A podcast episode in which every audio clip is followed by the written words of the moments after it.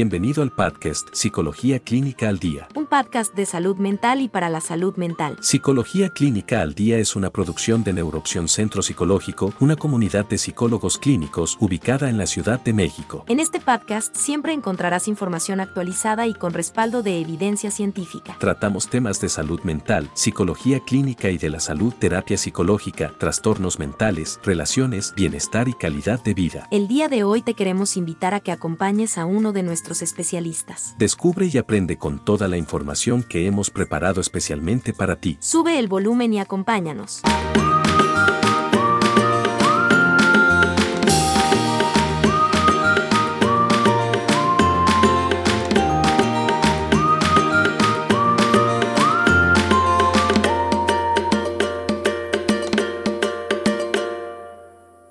Bienvenidos a un episodio más de Psicología Clínica al Día.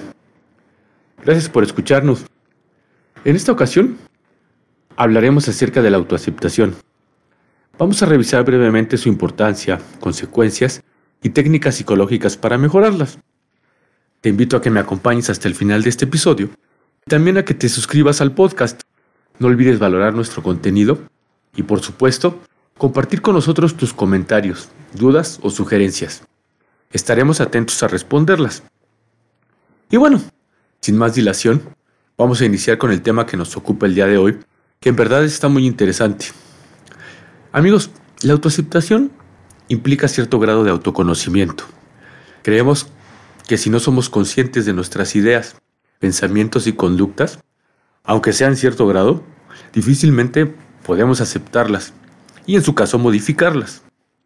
En tal caso estaríamos hablando posiblemente de ignorancia, desconocimiento o incomprensión no estaríamos hablando de autoaceptación. Vamos a ver entonces qué es la autoaceptación. Autoaceptación quiere decir que la persona se acepta a sí misma. Se acepta plenamente y sin condiciones, tanto si se comporta como si no se comporta inteligente, correcta o competentemente. Y tanto si los demás le conceden como si no le conceden su aprobación, su respeto y su amor. Quiere decir que aceptamos que como humanos somos falibles. Por tal motivo, somos menos que perfectos. Podemos actuar bien, pero también nos equivocamos. A pesar de ello, nos aceptamos incondicionalmente, sin juicio. Entonces, se dice que la autoaceptación consiste en aceptarse completamente a uno mismo tal cual es, sin condiciones o reservas, sin depender de la aprobación de los demás, del éxito, inteligencia, habilidades conocimientos o logros alcanzados, ya que aceptarse a uno mismo solo cuando se hacen las cosas bien o cuando se recibe la aprobación, respeto o valoración positiva de los demás es una filosofía muy peligrosa. En primer lugar, porque equivocarnos, fallar o fracasar es parte de la vida, es de humanos y ocurre con frecuencia. En segundo lugar, porque a pesar de hacer las cosas bien, los demás pueden o no estar de acuerdo con nosotros. También es importante considerar que a pesar de hacer bien las cosas el día de hoy y de sentirnos aceptados el día de hoy, no significa que mañana todo será igual. De tal suerte que la autoaceptación condicionada de esta forma, tarde o temprano, detona problemas de salud mental. Vamos a ver algunos problemas comunes relacionados con la autoaceptación. Casi todos los seres humanos tomamos lo que hacemos como una señal inequívoca de quiénes somos. Este es un grave error. Esto se trata de una sobregeneralización. Esto es a todas luces incorrecto. Hacemos muchísimas cosas a lo largo de nuestra vida. Algunas de ellas las podemos considerar como buenas o en cierta forma útiles para alcanzar nuestros objetivos. También hacemos cosas que podemos considerar malas y que posiblemente son contraproducentes para alcanzar nuestros objetivos. Pero debemos partir del hecho de que las personas, o los seres humanos en general, somos extraordinariamente variables, incoherentes y nos equivocamos a menudo. Por ejemplo, vamos a pensar un momento, pero vamos a hacerlo honestamente, sin máscaras. ¿Cuántas veces a lo largo de nuestra vida hacemos un propósito y luego terminamos actuando en su contra? ¿O cuántas veces decidimos o pensamos no hacer algo, no terminar algo, o hacer algo o terminarlo, y después acabamos haciéndolo o no haciéndolo. Entonces, no tiene sentido, no es razonable valorarnos a nosotros mismos, valorar nuestra esencia, por decir algo, nuestro ser, por una cosa o por una serie de cosas que realizamos o que dejamos de realizar. Porque, tal como lo hemos dicho, debemos comprender que hacemos millones de cosas, unas bien y otras mal. Y por lo tanto es imposible evaluarnos completamente como buenas o como malas personas tomando como referencia un aspecto, conducta o algo similar. Desafortunadamente, lo más frecuente es maldecirnos a nosotros mismos cuando hacemos algo mal para la mayoría de las personas. Resulta demasiado fácil sostener la creencia de que si sus actos son ineficaces o negativos, es debido a que es una persona inútil, a que no tiene capacidades, a que no tiene habilidades. Y por otro lado, si sus actos son eficaces, son positivos, es que vale mucho como persona.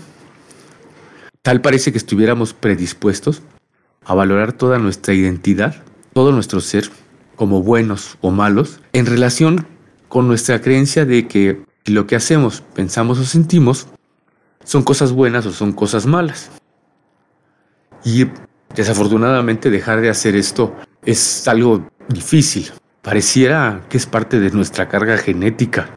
Además, nuestros padres, profesores, las historias, los medios de comunicación fomentan esta forma de pensar. Por ejemplo, nos enseñan a pensar que el príncipe azul hace algo bueno cuando salva a Cenicienta y que por ese simple hecho es una buena persona. O que, por ejemplo, el futbolista Ronaldo hace algo bueno cuando marca el gol del triunfo, cuando obtiene la victoria. Y entonces por ese simple hecho es una buena persona. De tal suerte que, por una parte, los medios de comunicación nos conducen de esta forma a valorar al príncipe azul como una persona buena y admirarlo globalmente por sus actos. Lo mismo sucede en el caso contrario.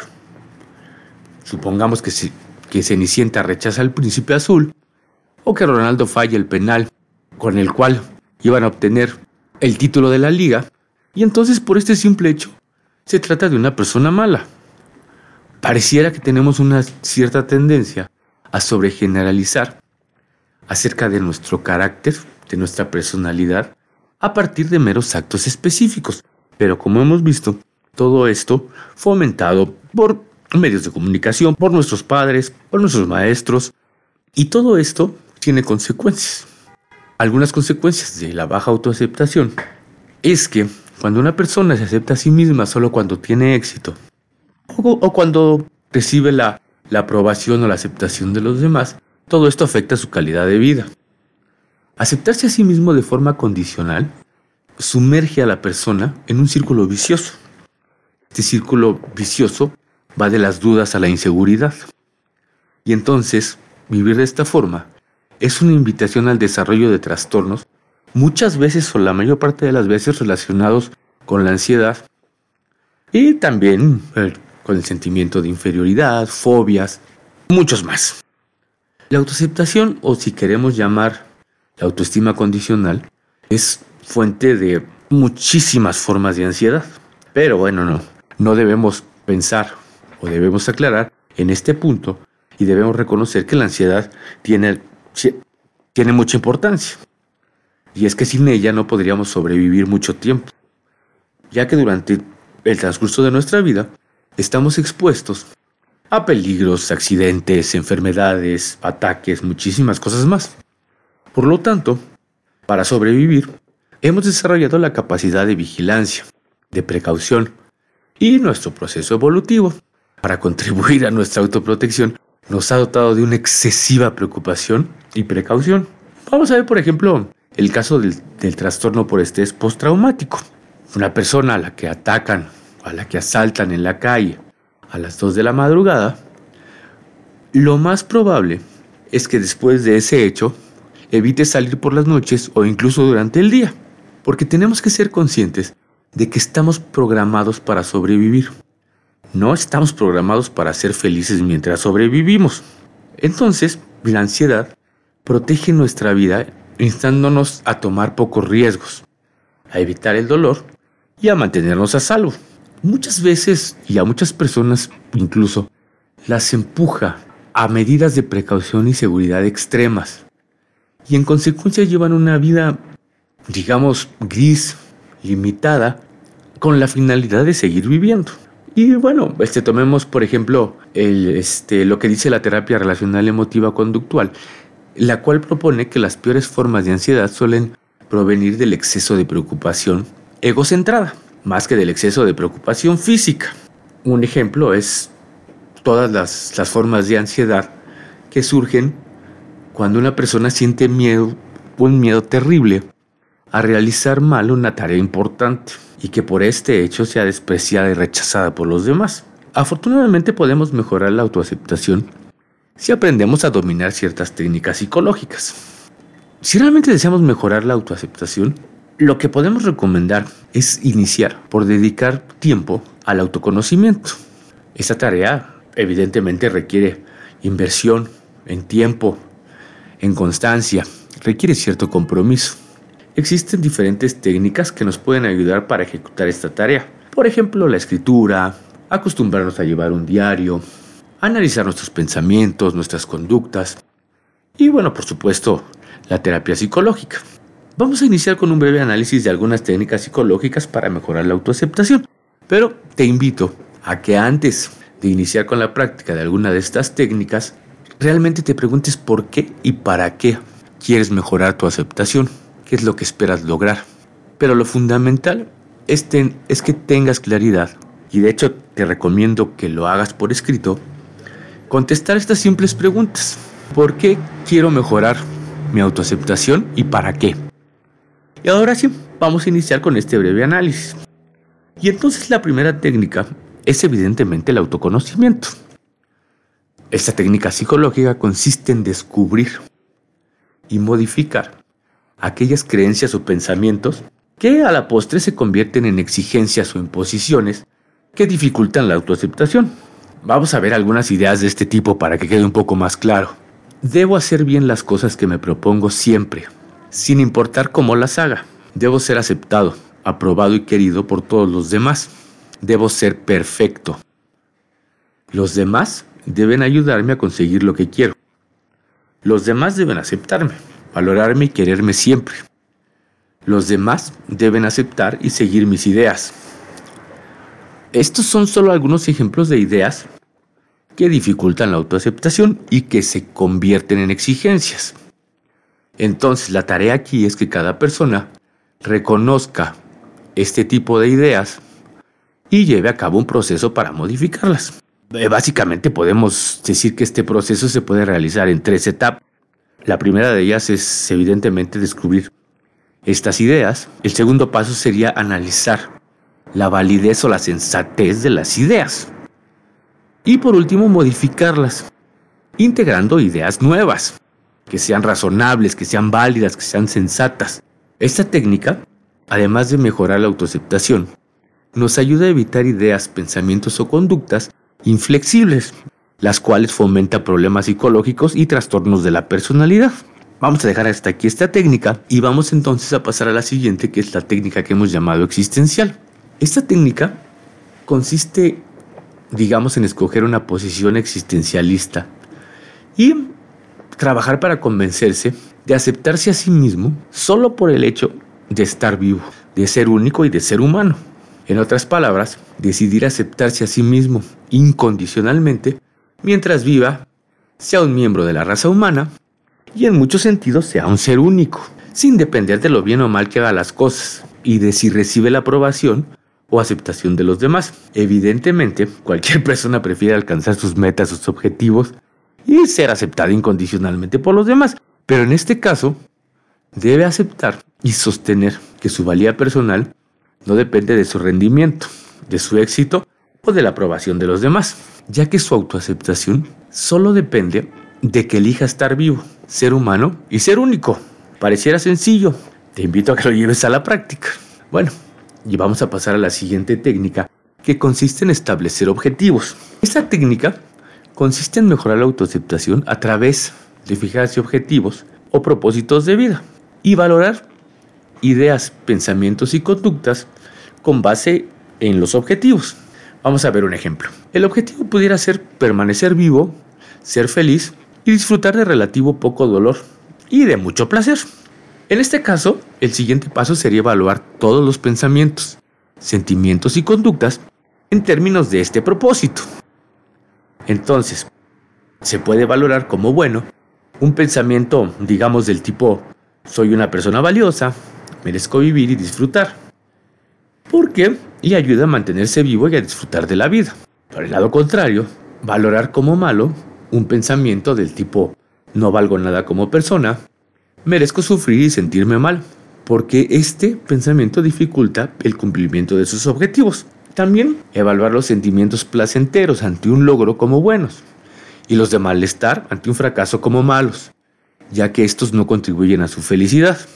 Por último, evaluar su capacidad, por ejemplo, para evitar los excesos como algo bueno y su tolerancia ante los excesos como algo malo, ya que por ejemplo una conducta como la primera, pues le ayuda a sobrevivir, a estar sano, y una conducta de tolerancia ante los excesos, pues le ocasiona frustración y arrepentimiento.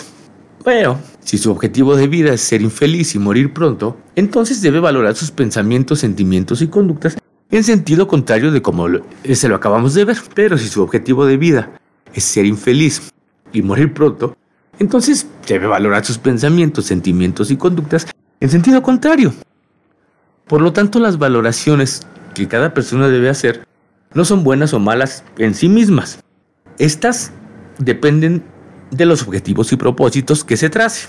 Y bueno amigos, hasta aquí dejaremos el análisis de esta técnica para revisar algunas consideraciones finales.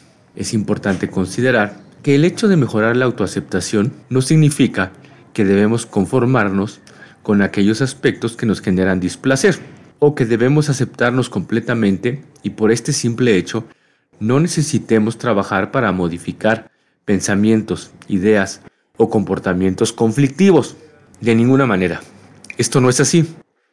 La autoaceptación en ningún momento está peleada con el desarrollo personal. Cada persona es responsable de evaluar aquellos aspectos que debe detectar, admitir y corregir para mejorar su calidad de vida. También debemos ser conscientes de que los cambios no se consiguen de un día para otro. Probablemente tengamos, no sé, 25 años, por decir algo, pensando y actuando de una forma no tan funcional. Es decir, estamos acostumbrados a vivir de esta forma, de tal suerte que debemos ser pacientes y constantes en la práctica de estas técnicas. Por lo tanto, te invito a practicar, comprometerte, buscar ayuda y ser paciente. Te aseguro que puedes conseguir el cambio y la vida que anhelas. Ahora sí, ya para finalizar, vamos a hacer un breve resumen de lo que hemos visto. La autoaceptación consiste en aceptarse completamente a uno mismo, tal cual es, sin condiciones, sin reservas, sin depender de la aprobación de los demás, del éxito, inteligencia, habilidades, conocimientos o logros alcanzados. Cuando la autoaceptación depende de hacer las cosas bien o de la aprobación de los demás, estamos condenados a experimentar ansiedad, frustración, inseguridad y mucho más. Vimos también que algunos pensamientos o ideas obstaculizan la autoaceptación, tales como los demás deben quererme y aceptarme en todo momento. Probablemente estés pensando que estas técnicas son muy sencillas o son muy complicadas para funcionar y poder integrarlas en tu vida. Pero no te detengas ahí. Te invito a que escojas una técnica, comiences a practicarla seas constante y solo entonces decidas si esto es útil o no. Recuerda que cuando uno tiene pleno control sobre su autoaceptación, se vuelve menos ansioso ante el fracaso y ante el rechazo. Y bueno amigos, ya para despedirme, los invito a suscribirse a nuestro canal, a valorar nuestro contenido y a que compartan con nosotros sus dudas, sus comentarios, sus sugerencias. Estaremos pendientes para responderles. Y bueno, pues no me queda más que despedirme y nos vemos en la siguiente. Hasta la próxima. Esperamos que este contenido sirva de ayuda y orientación. Recuerden amigos que los trastornos psicológicos deben atenderse de forma profesional. Es importante buscar ayuda ya que de no hacerlo corremos el riesgo de que los síntomas incrementen. Y no debemos olvidar que muchos trastornos pueden llegar a ser incapacitantes. Los invitamos como siempre a acompañarnos en nuestro siguiente episodio. El podcast Psicología Clínica al Día es una producción de Neuroopción Centro Psicológico. Visita nuestra página web neuroopción.com. Suscríbete a nuestro podcast. Recuerden que sin salud mental no hay salud. Hasta la próxima. Gracias por escucharnos.